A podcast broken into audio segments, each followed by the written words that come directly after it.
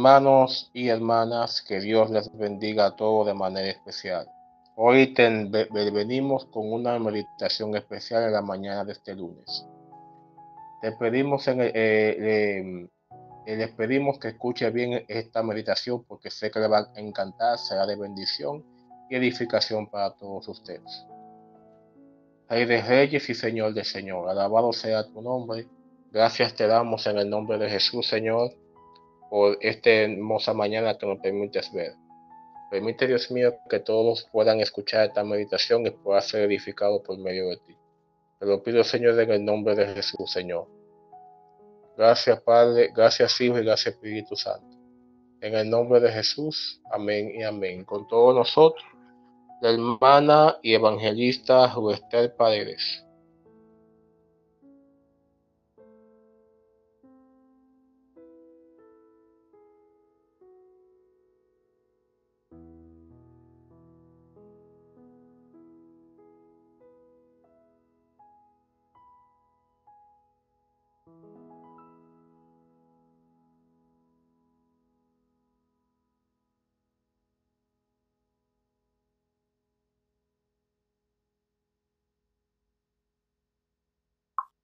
Vamos a estar leyendo a la altura de Juan 5, 4. Amén.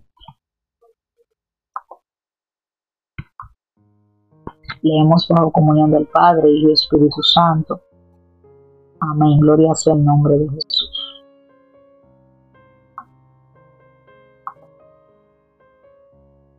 Porque un ángel del Señor descendía de vez en cuando, de vez en cuando, al estanque y agitaba el agua y el primero que descendía al estanque después del movimiento de las aguas quedaba curado de cualquier enfermedad que tuviera.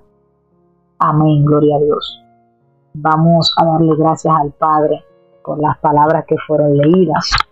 Amantísimo Dios, Padre, tú que moras en todo el universo, en las alturas, Dios. Padre, te damos gloria, te damos honra, Señor. Gracias, Espíritu Santo de Dios, por esta mañana. Gracias por el aliento de vida. Gracias por las palabras. Gracias aún, Señor, por lo que no entendemos, por lo que ha pasado, por lo que aún comprendemos, Dios mío, que es necesario para con nuestra vida. Padre, no diré que bendigas la palabra, porque tus palabras siempre han sido benditas en el nombre de Jesús. Es por esto, Señor, Padre, que me encomiendo delante de ti en esta hora, para que tú seas tomando el control, para que tú seas quien esté hablando a este pueblo. Padre, bajo comunión del Espíritu Santo de Dios. Amén, gloria a Dios.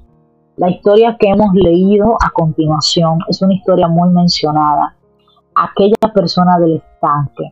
El estanque, como muchos hermanos y hermanas conocen, otros que no saben de lo que es este misterio, el estanque representa la vida espiritual de la persona. El estanque es lo que refleja aquellos cambios, aquellos aspectos no solo físico, sino espirituales, en que las personas se mueven en Dios. El estanque representa aquel camino, aquel camino que es angosto, aquel camino que no todos entran por la puerta, sino que todos levitan, aquel camino donde tal vez la circunstancia que estamos viviendo es difícil de ameritar, pero es necesaria eh, pasar por lo que es la breve tribulación momentánea, para que Dios sea manifestando su gloria en lo que es dicho proceso. Cuando Jesús se acerca a este paralítico, la palabra relata de que Jesús primero miró su condición, porque Jesús directamente no le pregunta, ¿qué tienes? Porque hay condiciones que no se preguntan, sino que de lejos se ve el estado espiritual en que muchas veces nos encontramos de lejos podemos captar en cómo nos encontramos delante de la presencia de Dios. A veces hay situaciones en las que Dios nos dice, como dijo a Moisés, mete tu mano sobre tu seno para que tú veas la impureza que hay sobre ti. Es decir, que a veces es necesario quitarse la sandalia para entrar a la presencia de Dios. Por cuanto el, el salmista David decía que quién subirá al monte santo, sino aquellos que son limpios de mano y puro, puro, puro, como el blanco carmesí. Amén.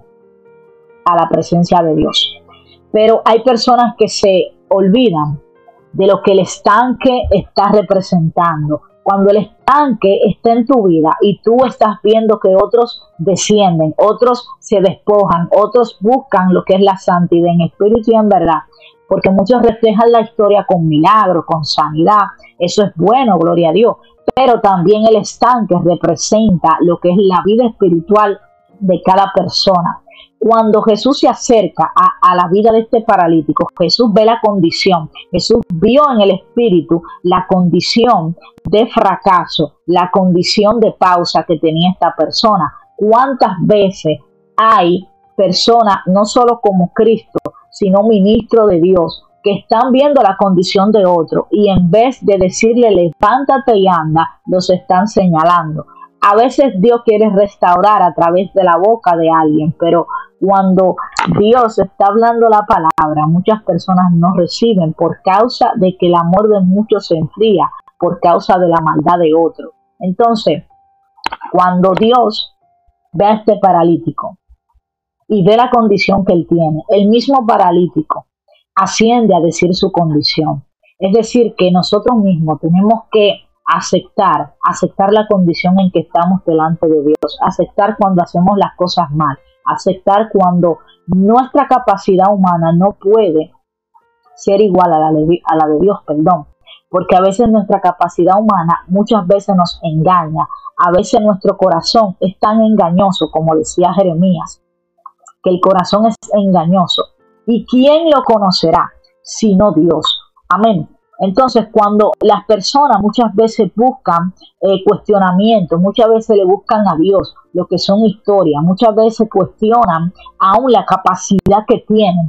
Cuando Josafá fue llamado, dice la palabra, que este muchacho no tenía conocimiento intelectual, tal vez ni un conocimiento físico como la apariencia de David, cuando este fue ungido delante de los hombres, pero primeramente fue ungido delante de la presencia de Dios porque la capacidad de David no limitó a Dios usarlo, porque David reconocía en sus atrios donde Dios lo llamó, donde nadie lo conocía, en ese lugar donde él pastoreaba ovejas, de que era necesario compadecer por la causa de Dios, para que Dios, cuando venga el estanque, cuando descienda aquel ángel de tiempo en tiempo, se encuentre con su presencia porque a veces el ángel desciende al estanque, pero no se encuentra allí, sino que encuentra a otra persona. Y es por eso que, es por eso que hay otras personas que están recibiendo lo que nos corresponde recibir a nosotros. En tiempos donde nosotros deberíamos de estar mirando glorias de Dios, lo que estamos mirando son fracasos, lo que estamos mirando son persecuciones, lo que estamos mirando son alteraciones en el mundo espiritual, las cuales nos conducen a caminos de perdición. Amén, gloria sea el nombre de Jesús. Porque a veces creemos, a veces creemos de que las cosas terrenales se comparan a las espirituales. Cuando Jesús dice en la palabra de que es mejor estar enfocado en las cosas del cielo, las cuales nadie roba, las cuales no cogen polilla, las cuales no se fermentan, no se contaminan, nadie las puede soltar, porque son efímeras, son cosas eternas, son cosas que edifican no a la carne, sino al espíritu. Las cosas que edifican al espíritu son necesarias y es por eso que Jesús le dice, levántate y anda. O sea, levántate de la condición en la que estás y anda porque yo te mando a que hagas las cosas que yo te mandé a hacer. No te mandé a estar sentado en un, gloria sea el nombre de Dios, en lo que es una silla o en un banco. Yo no te mandé a estar sentado a hacer las cosas que te corresponde hacer delante de mi presencia. Porque a veces Dios pone palabras para hablar, pero si las personas están tan decididas a lo que otros hacen, nunca Dios manifestará la mano sobre ellos, porque están tan enfocados en la competencia, están enfocados en lo que está haciendo tal vez el apóstol, tal vez el discípulo, tal vez el profeta. A veces a veces las situaciones hacen que nos volvamos con como Tobías, gloria sea el nombre de Jesús. Mi alma te alaba, Espíritu Santo de Dios. A veces las situaciones que estamos ameritando nos hacen tener otra vez ese espíritu de Tobías. ¿Por qué? Porque Tobías fue alguien quien se levantó con alguien que estaba edificando en la obra. A veces cuando vemos que otros reciben, nos ponemos en contra. Nosotros decimos, no, Señor, lo que pasa es que siempre que voy alguien va después de mí. No, lo que pasa es que la condición que estamos viviendo, esta nos conduce hacia camino de perdición, porque a veces limitamos la palabra de Dios para que Dios impacte, para que Dios haga algo, para que Dios trastorne, trastorne, perdón. ¿Sabes cuántas personas en este mundo por causa de esa condición que están pasando, no están haciendo las cosas de Dios, porque dicen no, porque eh, si yo tuviera, eh, qué sé yo, un iPhone, si yo tuviera una jipeta, si yo tuviera un megáfono eh, amplificador, si yo tuviera no sé cuántas cosas, una pantalla plana, un sinnúmero de cosas para no enumerar tantas. Si yo tuviera lo que es la condición necesaria, yo pudiera predicar en la calle, yo pudiera buscar a los enfermos, yo pudiera ir a los hospitales, yo pudiera ir a visitar, yo pudiera llevar dorcas, comidas a los que no tienen, a los más necesitados. O sea, se están acondicionando a la condición que viven, porque dice Jesús en su palabra, Él, él especifica de que si tú en lo poco que Él te da, en las pocas cositas que el Señor pone en tus manos, tú las pones por obra y no las entierras, entonces Él multiplicará el ciento por uno lo que te brindó. O sea, la semilla que tú tienes que Dios te dio. Si fue un talento que Dios te dio, pues gloria a Dios. Tienes que multiplicar el talento, no puedes limitar lo que es tu capacidad por la condición que tienes en Dios de que lo puedes lograr. Amén, gloria sea el nombre de Jesús. Y es por eso que el mensaje de la meditación de hoy es no te limites, sino toma tu lecho, toma aquello que te limita, toma aquello que te para, toma aquello que te dice no puedes hacerlo ahora por la condición en la cual estás. O sea, toma todos los recursos que tienes, aún no tengas nada, y sal y anda. Eso es lo que Cristo quiere que hagamos.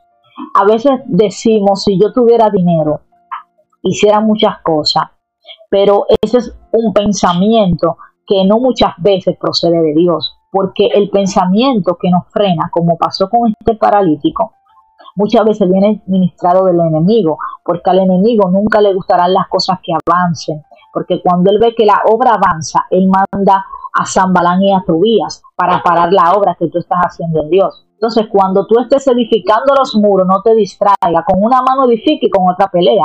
Es decir, que cuando tú estés en Dios, ya haciendo lo que corresponde, no te turbes si hay guerra, si hay murmuraciones, si hay persecuciones, si hay cosas que aún tú no sabiendo cómo se produjeron. Recuerda que Jesús dijo que aquel que bebiere del agua de la vida no tendría sed jamás. Es decir, que las necesidades que tenemos nunca deben de estar por encima de Dios, porque tales necesidades son temporales, son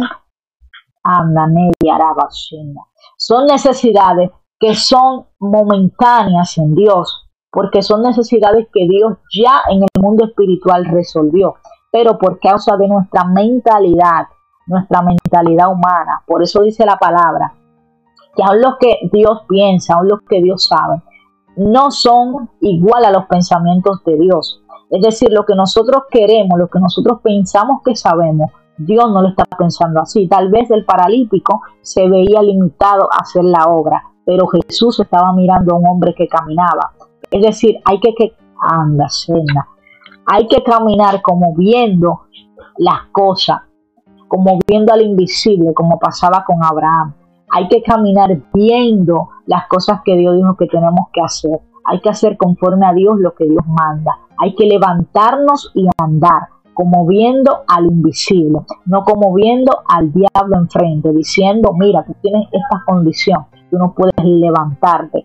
Hay que restaurar, hay que edificar los muros caídos. Hay personas que han caído por falta de lo que es dirección, por falta de lo que es una brújula espiritual, alguien que los dirija, alguien que les enseñe, alguien que los moldee, hay falta de conocimiento en el pueblo de Dios, pero esto se debe a la falta de la condición espiritual que el pueblo vive, porque tal condición es producida por falta de escuchar palabras de Dios, pues muchos en aquellos tiempos se amontonarán, que aún a los maestros, aquellos que venden el mensaje, van a escuchar porque tienen comezón de oír palabra de Dios, según segunda de Pedro capítulo 2 verso 18. Entonces el problema no son los maestros falsos, el problema es las personas que creen a las palabras ministradas por el diablo, porque el diablo nunca querrá de que tú avances en Dios. El diablo lo que quiere es que tú sigas arrastrándote, que tú sigas dependiendo de otro, porque tal vez el paralítico estaba paralítico, pero había más personas que veían la condición del paralítico y no hicieron como aquellas personas, aquellos cuatro que levantaron al paralítico que estaba en cama por debajo de la casa, por el techo. Es decir, que hay que buscar amistades que nos ayuden a crecer en Dios y nos